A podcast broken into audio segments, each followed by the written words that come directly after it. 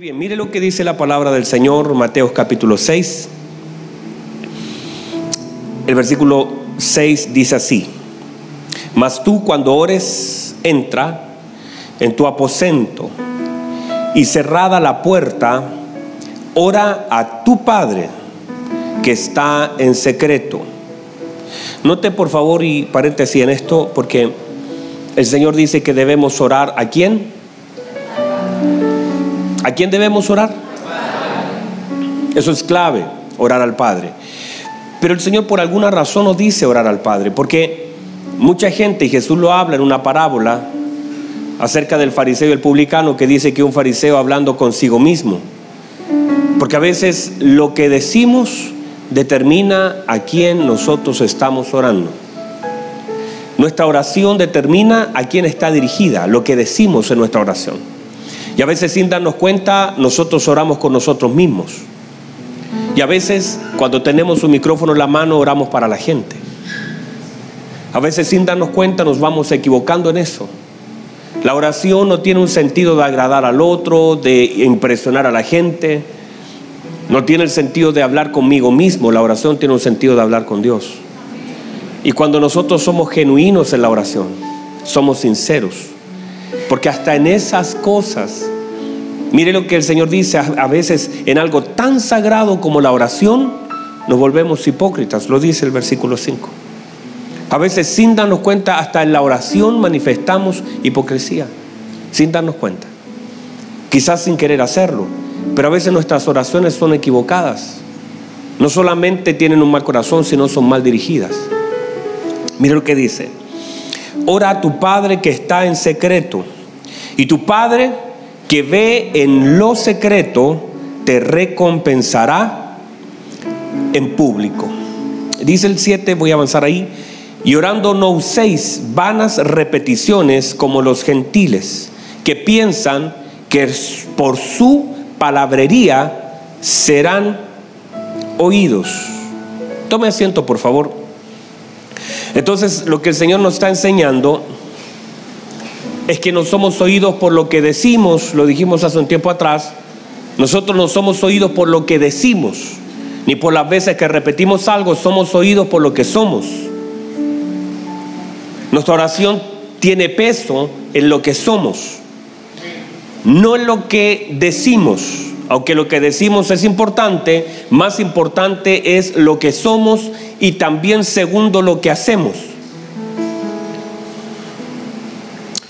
Una de las cosas importantes acerca de lo que hemos venido hablando, hoy en un ratito más vamos a orar por nuestros hijos, vamos a orar por los profesores, vamos a orar por los maestros que enseñan aquí también.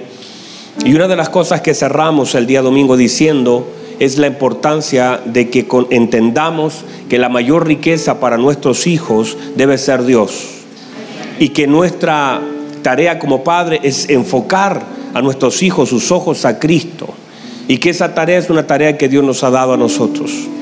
Hemos entendido también que la paternidad es un asunto espiritual y eterno. Hemos entendido también que muchos propósitos de Dios son depositados en nuestra vida y en nuestra vida se aparecen como sueños. Hay mucha gente que dice, yo tengo un sueño y en realidad, aunque usa esa palabra, lo que tiene es un depósito de un propósito de Dios que en mi vida se manifiesta como un sueño. Hay cosas que no te dejan tranquilo. Hay cosas que Dios depositó y que no te dejan, no, no, no, no lo sueltas de la oración. Están aquí y son tan fuertes. Hay gente que quiere y que tiene un deseo por, por ejemplo, levantar una casa de acogida. Quizás usted no lo tiene, pero hay personas que sí tienen un deseo de ayudar a otros. Hay personas que tienen el deseo de hacer cosas que uno podría decir, pero ¿para qué todo eso? Y en realidad no tiene que ver con un sueño personal, tiene que ver con un propósito de Dios depositado en tu corazón. Y que para ti es un sueño, pero para Dios fue un propósito depositado en tu corazón. O sea, José que dijo, yo tengo un sueño, pero Dios que dijo, le tengo metido un propósito. Y a veces nuestros sueños simplemente son la manifestación de un propósito mayor que no tiene que ver ni siquiera con lo que nosotros queremos. Es más, ni siquiera habla de la comodidad, no es un sueño de comprarme una casa grande, viajar, no es eso, no, no estoy hablando de esos sueños que la gente a veces tiene de decir quiero conocer un país, quiero tener un auto, no, no es eso, es algo que incluso está en contra de tu comodidad. No, estás pensando en cuánto yo me beneficio de este sueño, sino que a pesar de que tú sabes que es algo difícil, es parte de lo que Dios depositó y el mismo que depositó un propósito que para ti es un sueño que no lo puedes interpretar, te da la fuerza, te da los recursos, te da la vida, te conecta con gente, te da todo lo necesario para que lo puedas cumplir y aún así camines hacia el lugar que parece que es contrario, el Señor te redirecciona hacia donde Él mismo te quiere tener. Por eso es tan importante aprender a identificar los deseos del corazón del hombre, lo que el Señor ha depositado, los planes de Dios, el propósito de Dios, la voluntad de Dios. Hay cosas que nosotros a veces oramos y, recuerde que las promesas no se oran, las promesas se agradecen. No podemos estar pidiendo algo que ya se nos asignó. Por eso la oración manifiesta también la capacidad y el entendimiento que tengo en la escritura. Cuando usted ora, usted manifiesta algo obediencia, relación, intimidad, pero también entendimiento. Por eso cuando oramos y depende de lo que salga de nuestra boca, es el entendimiento que tenemos. Hay promesa, hay cosas que no se piden, hay cosas que se agradecen. Y cuando nosotros hablamos desde la esfera del entendimiento, porque Dios espera que en algún momento de nuestra vida, producto de su paternidad sobre nosotros, comencemos un proceso natural de madurez. Proceso natural de madurez. Es natural la madurez de la vida de un hijo de Dios. No es opcional, es natural debiésemos llegar, mírenme por favor, mírenme, estoy, déjenme hablarle algo, algo puntual y serio. Uno de los grandes problemas de la iglesia y no de esta, de todo lugar llamado iglesia del Señor Jesucristo, es la falta de crecimiento y madurez. Constantemente el problema más grande, no incluso solamente de la iglesia hoy moderna, contemporánea, sino que de la iglesia incluso primitiva, que el apóstol Pablo constantemente estaba enfocando su discurso a decir casi en todas sus cartas habla de la palabra madurez, habla de la palabra niño, habla de la palabra crecimiento por la necesidad que tiene la iglesia de entender la importancia. Muchos de nuestros problemas y muchas de las cosas que deberíamos dejar de esperar y muchas de las cosas que para nosotros son frustración es simplemente la falta de madurez en nuestra vida. Muchas de las veces que la gente se va de un lugar, de una congregación, es por falta de madurez. Los problemas que se levantan dentro de una congregación normalmente tienen su raíz en la falta de madurez de la gente misma. La gente pelea, la gente se va, la gente se cambia de un lugar a otro, la gente deja de asistir, la gente se siente incluso defraudada, muchas veces hasta por Dios y dolida por Dios por la falta de madurez, porque no creció. Cuando tienes expectativas completamente equivocadas, cuando no has entendido la palabra, cuando crees que la iglesia es algo de lo cual el Señor no ha establecido, muchas veces nuestra vida simplemente no es falta de tiempo, es falta de madurez. Y lo que Dios espera y lo que de verdad hace que el corazón de Dios y si nosotros mismos queremos tomar la imagen de su Hijo, parte la escritura diciendo de la vida de Jesús, ya en su temprana edad, que el Señor crecía en estatura natural, no podemos violentar eso, crecía en estatura, pero crecía también en sabiduría y crecía en gracia. Ese crecimiento será una fortaleza en tu vida. Míreme por favor, el crecimiento de la iglesia, la madurez de la iglesia será realmente su fortaleza. El madurar, el entender cosas, el profundizar, el entender que este asunto no, no se trata de, de, que nos vamos todos contentos, sino que muchas veces tendremos que ir meditando y tendremos que irnos confrontados. Y tendremos que irnos avergonzados muchas veces a nuestras casas, diciendo que los hemos, hemos hecho tantas cosas mal. Todas esas cosas son parte de un crecimiento, de una relación. Y, y permítanme avanzar en eso, porque es parte de, de, lo que quiero hablar de nuestro Señor Jesucristo, porque gran parte de la fortaleza y quizás muy, muy alto porcentaje de la fortaleza de nuestro Señor en su relación y en el cumplimiento del propósito del Padre sobre su vida y que es el modelo de lo que nosotros debemos seguir, tiene que ver con este tiempo de intimidad, este tiempo de oración, este tiempo de búsqueda, este tiempo que tú no se lo puedes traspasar a otro, no puedes traspasar tu responsabilidad de orar a la vida de alguien más. No podemos transferir nuestra intimidad a otro. No podemos transferir nuestra comunión a la vida de otro. No es que usted tiene, el que usted puede, es que usted tiene tiempo, es que ore por mí. Y no hay un problema en que oremos los unos por los otros, que nos ayudemos. En, necesidad cada uno nos fortalecemos en oración. Muchas veces yo mismo he golpeado la puerta de personas y le digo al grupo de oración, por favor intercedan sobre este asunto, pero yo no me quedo fuera, porque esa es la verdadera fortaleza. Los hijos de Dios son guiados por el Espíritu de Dios. Los que somos hijos de Dios no nos caracterizamos porque cantamos, no nos caracterizamos los hijos de Dios por cómo vestimos, no nos caracterizamos por incluso lo que leemos, nos caracterizamos porque somos guiados, porque los hijos de Dios son guiados por el Espíritu de Dios. Y eso es, entonces se ve un hijo guiado, un hijo es guiado, un hijo es guiado es guiado, se toma de la mano y se guía. Si yo quiero llevar a mi hijo a un lugar, lo tendré que guiar, lo tendré que tomar de la mano. Un hijo de Dios es guiado por el Espíritu de Dios.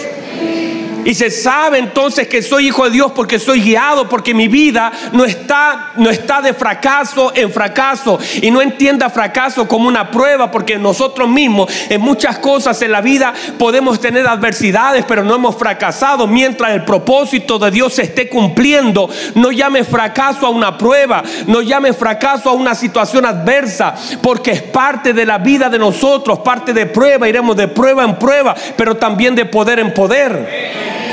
Entonces no podemos llamar fracaso algunas cosas que se van cerrando en nuestro camino, cuando el final de eso que estamos viviendo es agradar el corazón de Dios. Entonces entender que la vida de un hijo de Dios puede tener adversidades, eso está bien, es parte, nos levantamos con el horno encendido. Nos levantamos con ya las cosas medias complejas, pero nuestra vida no se define por eso, no definimos nuestra vida por las batallas y luchas que tenemos, que las vamos a tener. Entonces la iglesia muchas veces ha ido creciendo. La iglesia en sí, por, por eso digo, no me vayan mal, solamente este lugar, e, e, estas cuatro paredes no es, esto no es toda la iglesia. Hablo de mucho porque mucha gente nos ve en diferentes lugares. Y este mensaje alcanzará miles de personas, no solamente este grupo, miles de personas. Y por lo tanto también me debo a otros que necesitan oír, pero la iglesia en sus decisiones, en sus direcciones, en todo lo que se trata de la vida misma de iglesia, muchas veces es inmadura. Y eso, es, un, es una cosa que me imagino en el corazón de cualquier padre. Si tiene un hijo de 10, se comporta como de dos debe ser complejo, ¿verdad? Si está todo normal, si, si, sus pies están bien, si sus manos están bien, si cognitivamente está bien, no es normal. Algo falta. Algo no está bien. Que nuestra relación, míreme por favor, me está mirando. Que nuestra relación con Dios, si nosotros entendemos que la relación, que esa comunión, ya definimos que relación y comunión son dos cosas completamente diferentes, que uno puede tener relación sin necesidad de tener comunión, que uno puede tener una relación, él es mi padre, pero no hay comunión en muchas áreas de mi vida con Dios, entonces hay que definir comunión y relación como cosas separadas. Uno puede decir, yo soy hijo de Dios, claro que sí, pero estás fuera de comunión está fuera de comunión. Hay algo que se rompió, el pecado, la falta de luz, la falta de arrepentimiento. El hijo pródigo dijo, iré a la casa de mi padre, pero no había comunión. Entonces hay cosas que son diferentes y que nuestra comunión, nuestra relación con nuestro papá, no está definida solamente cuando uno, uno empieza a medir y empieza a examinar a la luz de nuestra realidad. Por ejemplo, si usted lo tengo que obligar, le tengo que motivar a orar, hay algo que está mal el motor de nuestra comunión con Dios debe ser el amor. Yo, podría decir, hermano, si usted no ora y amenazarlo, pero qué triste es que usted hable con papá por amenaza, por obligación. El motor de nuestra comunión y relación es el amor. Y el amor, una de sus características en muchas otras, dice, no busca lo suyo. De hecho, uno por amor Véalo en la imagen de sus hijos, de su esposa, pero de sus hijos. Usted por amor no busca lo suyo, usted busca lo del otro, cuida al otro, le da alimento al otro, invierte en el otro. Usted se acuesta tarde por el otro porque de verdad hay amor cuando uno no busca lo suyo en esta, en esta comunión y relación. Entonces uno está operando en el amor de Cristo. Pero si solamente fuera una relación utilitaria, si solamente yo voy a las plantas del Señor y ahí es donde es una de las bases que hoy quería tocar, que mi relación con Dios y mi oración manifiesta lo que es mi madurez en Cristo. Y cuando yo solamente oro y mis mayores tiempos de oración y mi mayor corazón y mis lágrimas son botadas solamente en un tiempo de petición, cuando necesito algo, cuando estoy desesperado, cuando no digo que no debamos hacerlo, en todo tiempo está bien hay un momento cuando el niño la única manera que tiene de lograr la atención y lograr algo es a través de las lágrimas. Y a través de las lágrimas, si llora y en la primera instancia, en sus primeros años, la forma de comunicar algo que necesita a través de las lágrimas. Pero el tiempo va pasando. De hecho, mis hijos, yo para mis hijos soy, soy muchas cosas. Yo para mis hijos soy un proveedor, ¿verdad? Yo para mis hijos, mi hijo me ve y corre y de papá me dice cada vez que me ve, y usted va, va a verlo por ahí siempre corriendo a mi brazo cuando nos vemos, pero muchas veces solo para jugar.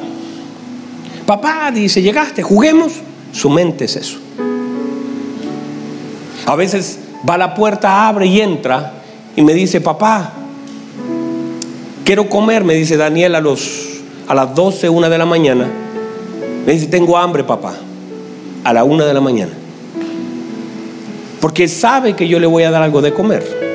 ¿O usted cree que me quedo en la cama? Ay, acostarse, mañana come. Uno igual, a pesar del horario, se levanta porque él tiene hambre y es tu hijo. ¿Verdad que sí? No, usted no me están ayudando, ¿verdad que sí?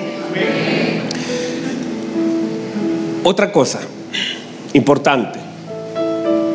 Los niños a veces golpean o entran a la pieza de papá porque tienen miedo. ¿Verdad que sí? ¿Verdad que sí? Los hijos entran a la pieza de papá, entran al cuarto de papá porque tienen miedo, tienen hambre, porque necesitan algo. Siempre están entrando a la casa, al cuarto de papá por alguna razón. Y usted también lo hizo cuando niño, si tenía frío, si tenía hambre, si tenía miedo, si, si quería, bueno, por miles de razones. Pero llega un momento cuando tú ya no entras al cuarto de papá por lo que necesitas. Y hay un momento donde tú no vas a la presencia de Dios a decirle, a llorar todo lo que no tienes, sino que tú entras al cuarto de papá. O sea, yo espero ese momento.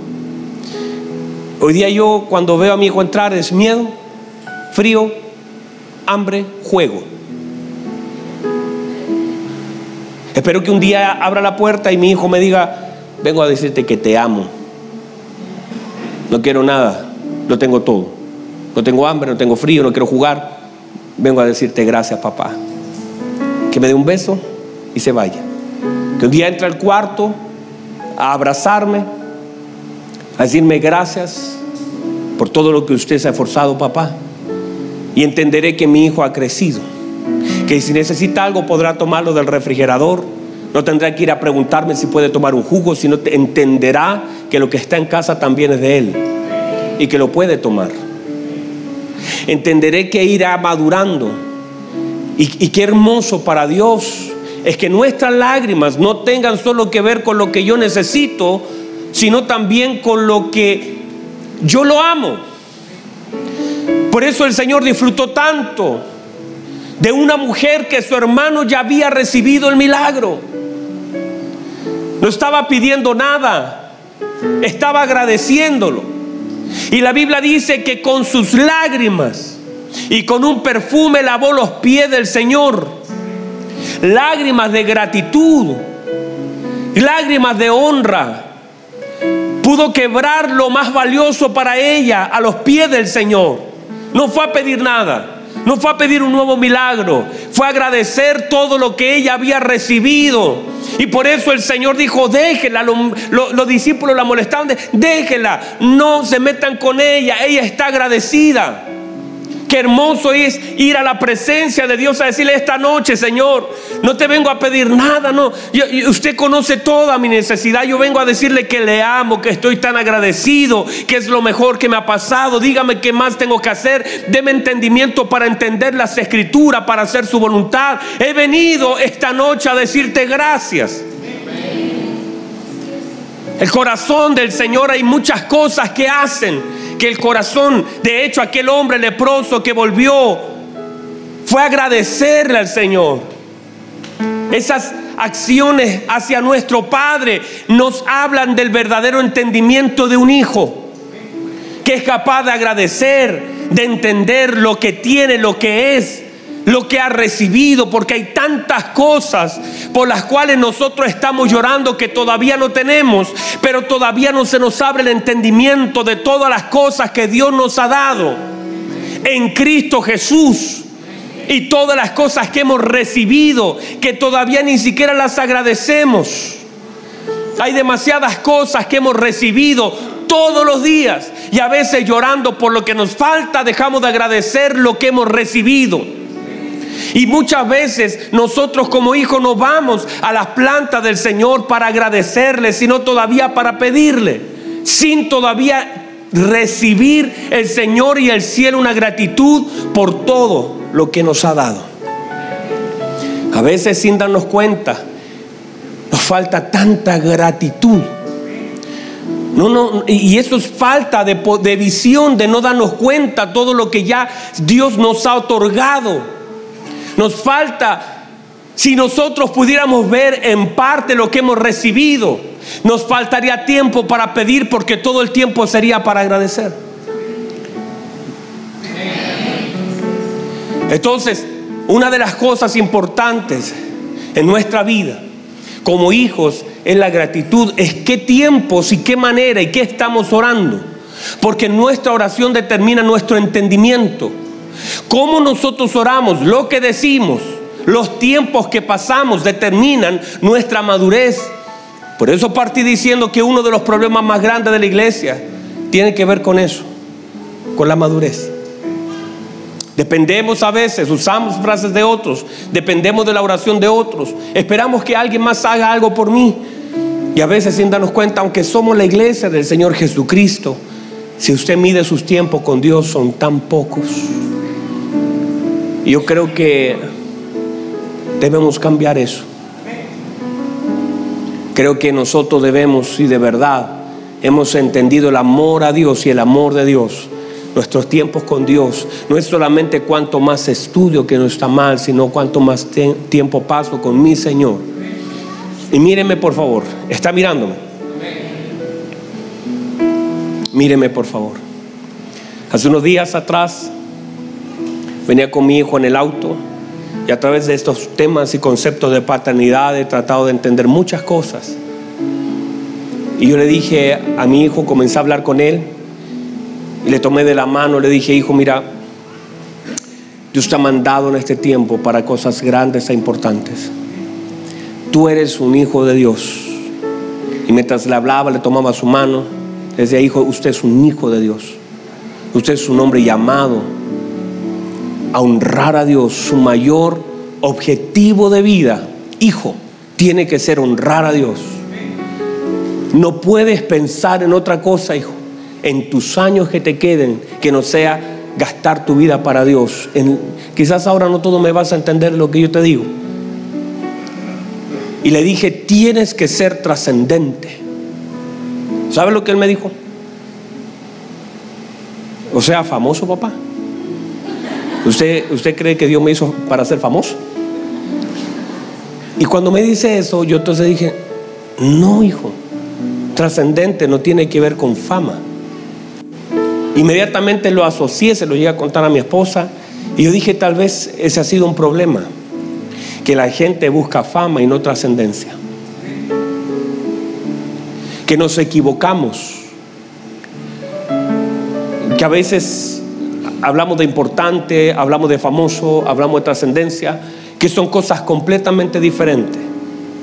Y yo le pregunté, no, trascendente no es ser famoso. De hecho, nuestro Señor fue trascendente en la vida de alguien y le decía, por favor no le digas a nadie, no necesito que vayas a hablar de mí para hacerme famoso. Siente tu vida como parte de la mía y en tu vida yo fui trascendente, no necesito fama. Aunque para tu vida yo fui trascendente. Y pensaba y le decía a mi hijo, hijo, y él me decía, papá, entonces, ¿qué es trascendente? Y yo le decía, hijo, ¿qué pasaría si yo no estuviera? Y él me dijo, me daría pena. Y yo dije, pero algo más. Me dijo, me, daría mucha pena porque estaría mi mamá, David y yo, y tú ya no estaría, me daría mucha pena. Entonces mientras él me hablaba y yo le hice otra pregunta, le dije, ¿qué pasaría si tú no comieras? Me dijo, me muero. Bueno, esa la comida es trascendente. Porque cambia algo en ti. Te afecta. Es notorio el efecto de las cosas trascendentes en nuestra vida. Y mientras y quedé preocupado. Yo dije, ¿será que soy trascendente en la vida de mi hijo? ¿Qué pasa si yo no estoy? ¿Qué cosa alguien le puede dar a mi hijo que yo no pueda? Pues yo no estoy, tal vez mi esposa seguirá, alguien, alguien le ayudará, tendrá un... Pero ¿qué cosas como padre nadie le dará si yo no estoy? Y fui más allá y comencé a pensar sobre este asunto. Y yo dije, ¿qué tan, tan trascendente nosotros mismos somos? Ustedes están depositados, míreme por favor, cada uno de nosotros, usted y yo, fuimos depositados en un lugar. Yo no creo que el lugar donde tú estás es un lugar casual. Yo no creo, no, no puedo pensar en un Dios casual. Yo creo en un Dios y un Padre intencional. Y usted donde fue depositado en ese trabajo, por muy duro, a usted no le gusta porque Dios no te pregunta si te gusta, Dios te deposita en un lugar. No se le preguntó a Jesús si le gustaba o no Belén, si era del tamaño de él, si le gustaban los pesebres. Si... No, no, no. El Señor nos hace un depósito en un lugar y usted ha sido depositado por Dios en un lugar. ¿Sabe con qué razón? Para que en ese lugar usted sea trascendente. Pero si yo te saco de ese lugar, la pregunta es, ¿quién te extraña? ¿A quién le afecta? ¿Qué cambia? Solamente eres un número, pondrán a otro que podrá hacer el trabajo mejor que tú. Si uno no entiende la trascendencia, uno podría pensar eso. Pero nosotros fuimos puestos en un lugar, en un trabajo, en una comuna, en una ciudad, en un país, en una familia, con un plan divino y eterno para ser trascendentes en la vida de otros, para que otros puedan ver a través de nosotros la luz de Cristo y el amor del Padre manifestado por medio de nuestra vida. Yo no estoy en este lugar, no soy un pastor casual, yo soy un pastor intencional, no porque quise ponerme, es porque Dios me llamó. Y debo entender mi pastorado como una intención de Dios. No estaba en mi plan, no pensé tenerlo a usted sentado. Yo no estaba en eso. Julito hoy día me preguntaba, pastor, ¿usted pensó algún día? Yo le dije, no pensé nada. Yo estoy aquí por una gracia divina de Dios. Esto no es mi plan, esto no es mi proyecto, es un plan divino de Dios y eterno. Y estoy en el lugar donde Dios me llamó, me escogió por gracia, no porque tenga atributos, sea mejor que alguien, no tenga mayor habilidad, no tiene que ver con eso. Usted y yo fuimos puestos estratégicamente por Dios en un lugar para generar una trascendencia en ese lugar, para poder llevar, para hacer una luz en medio de las tinieblas de alguien, para hacer hoy la libertad de alguien cautivo, la sanidad y el consuelo de alguien que está herido. Yo debo ser y tener conciencia de trascendencia y no operar con una mente casual. Por favor, reciba eso. Y en cualquier lugar donde hoy día usted, ¿sabe por qué usted fue depositado como padre de ese hijo? Por la importancia y trascendencia. Yo sé que Dios tiene un plan conmigo en la vida de mi hijo. Yo sé que Dios tiene un plan en la vida de mi esposa y también para allá. Tenemos que ser trascendentes.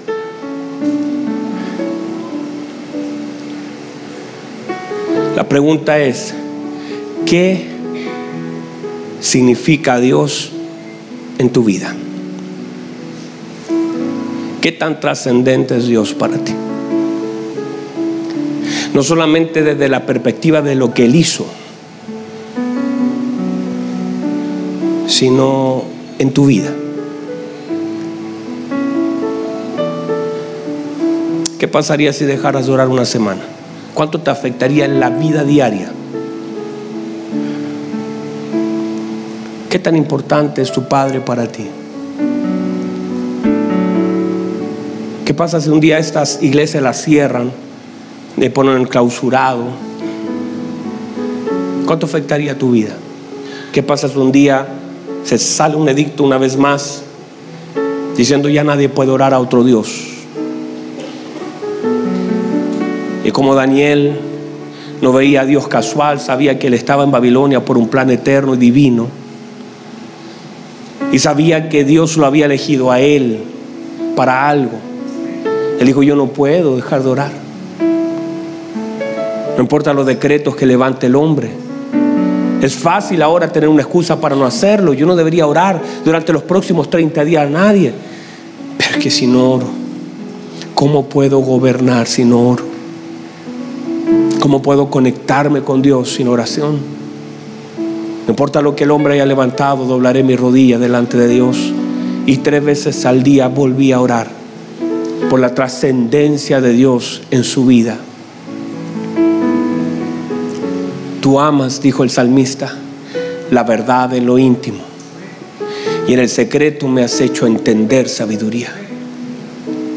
Mis amados hermanos, este es un llamado de parte de Dios, de parte de Dios, a examinarnos, a pesarnos, a mirarnos, a mirar nuestra posición como hijos. Porque nosotros decimos Dios es nuestro Padre y es verdad, lo es. Si usted de verdad es un hijo de Dios, usted tremendo papá, el tema es ahora yo como hijo, como tomo mi lugar, como avanzo, en Dios está todo lo que el hombre necesita. En, el Padre, cuando usted, cuando usted entiende, póngase en pie, por favor. En el Padre está todo lo que el hombre necesita, el Padre. Y en la oración se revelan tantas, míreme por favor, y no se me distraiga. Es una hermosa presencia del Señor. El Señor se va al monte de la transfiguración. ¿Y sabe lo que dice la palabra del Señor en Lucas? Que el Señor comienza a orar. Sus discípulos estaban allí. Y dice, mientras él oraba, sus ropas comenzaron a cambiar. Mientras él oraba, dice, su rostro comenzó a cambiar. Y dice que delante de sus discípulos, en medio de la oración, él fue transfigurado. Y dice que los discípulos vieron su gloria. Quiere decir que mientras tú estás en oración, hay muchas cosas que comenzarán a cambiar. No estás orando para cambiar, estás orando y la oración misma te lleva al cambio. Mientras estás en la presencia de Dios en oración correcta, genuina, mientras estamos en un tiempo de búsqueda con nuestro Padre, porque no vaya a confundir lo íntimo, privado, oculto, secreto. No, no es eso. Uno puede tener un tiempo íntimo en público. Yo puedo ahora mismo cerrar mis ojos, orientar mi corazón a Dios y tener un momento con mi Padre. Lo hizo así el Señor. Cuando estaba en la tumba de Lázaro, dice que había una multitud de gente pero él dice que oró al Padre en medio de la multitud. Padre, usted siempre me escucha. Y pudo tener una comunión en medio de lo público. No se trata solamente de estar solo, porque Jesús estaba con sus discípulos, Pedro, Juan y Jacobo, en un monte, y Jesús delante de ellos comienza a orar y mientras comienza a orar al Padre, sus vestiduras comienzan a resplandecer. Quiere decir que la oración puede tocar hasta lo que me cubre. Y mientras estoy orando, muchas cosas en mi vida delante de mis ojos son transformadas. La oración no tiene el efecto de cambiarlo de afuera. No oro para que algo cambie, oro porque cuando oro muchas cosas en mí son transformadas. No puede ser de otra forma que lo de afuera sea cambio. No oro, Señor, cambia, Señor, cambia. No, la oración misma va transformando tu vida, lo que eres, lo que te cubre, lo que tienes. Hay muchas cosas que delante de usted y de mí, en medio de la oración, seremos transformados. Usted y yo necesitamos espacios. A veces, y lo decía hace días atrás, una gráfica que vi, una fila tremenda de gente que decía oración para ser bendecidos, una fila tremenda aquí, una oración para ser sanados y una pequeña filita aquí para los que querían tener un tiempo con Dios. Y a veces sin darnos cuenta, hemos perdido lo más importante, sagrado y trascendente de nuestra vida. Por favor, por favor no vaya a pensar que lo más importante para usted de ver es una sanidad, es un milagro. No es lo más importante los mayores tiempos y los tiempos más hermosos de nuestra vida y donde veremos una verdadera sanidad, restitución, restauración, serán en aquellos momentos cuando de verdad delante del Padre podamos abrir nuestro corazón porque el Señor ama la verdad en lo íntimo. No necesitamos ser perfectos ni tener oraciones perfectas delante de un Padre que nos conoce. No puedo ocultarle algo al Señor de las cosas importantes que a mí me pasan. De las que Él sabe que a mí me pasa. Él espera que yo de verdad le muestre mis manitos rayadas. Que yo le diga, este soy yo. Pero usted puede cambiarme cosas que me duelen, que me molestan. No solamente querer caminar sobre las aguas, querer liberar a un endemoniado, querer sanar a un paralítico. El gozo más grande debe estar en ser hijos y estar en la presencia de nuestro Padre. Muchas cosas en medio de eso van a suceder. En medio de nuestra vida como hijos, sintiéndonos amados. No podemos buscar en los brazos de hombres, de mujeres, lo que solo podemos encontrar en los brazos de Dios.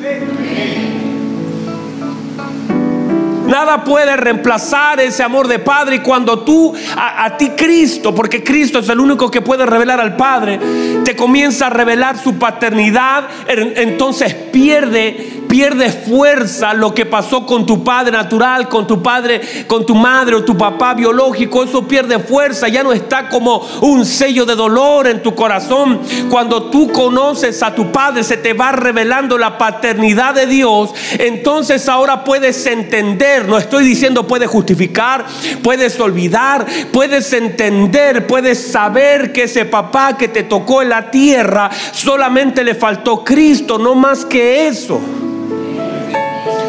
Y muchas de las heridas que nosotros tenemos es simplemente porque estamos tan conectados con un Padre natural y tan desconectados con el Padre celestial que es tanto más fuerte las palabras de mi padre natural que me dijo que era un tonto, que no podía, que me golpeó, que fue un borracho, esas cosas que, que usted y yo sabemos que han pasado y que muchas veces usted me ha contado.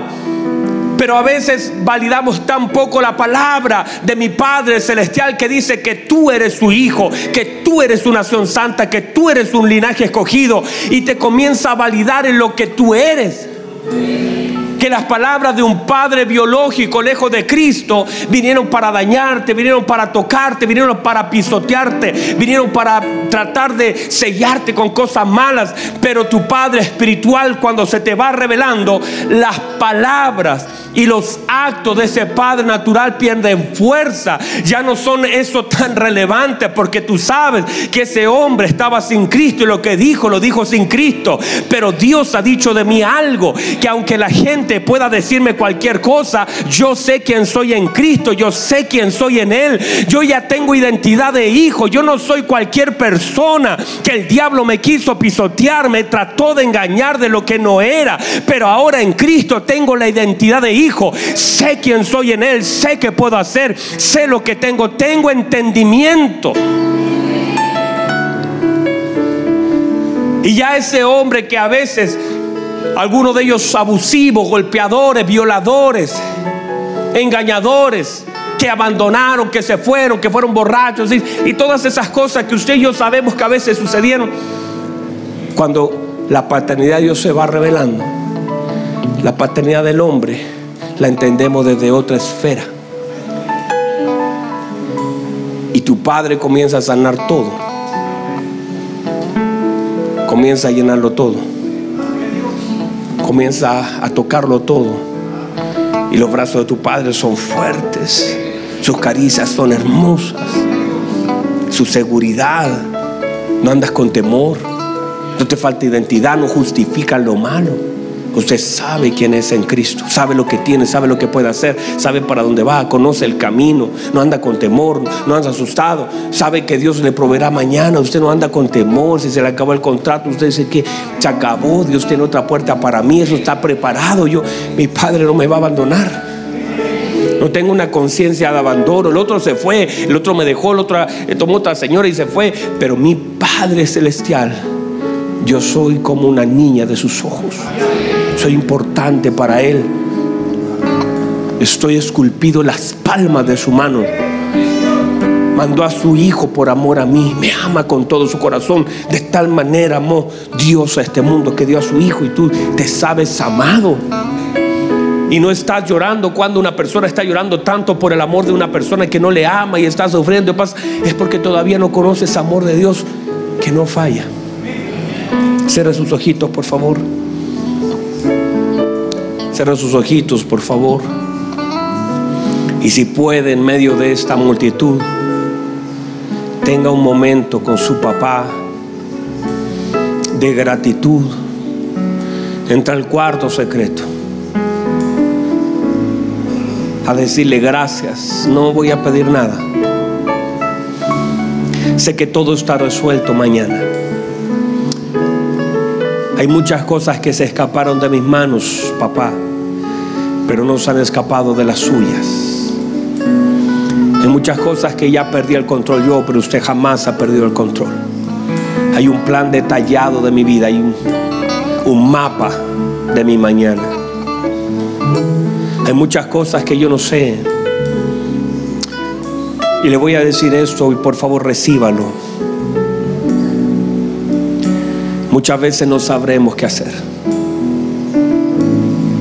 pero sí es importante que sepa dónde tiene que ir.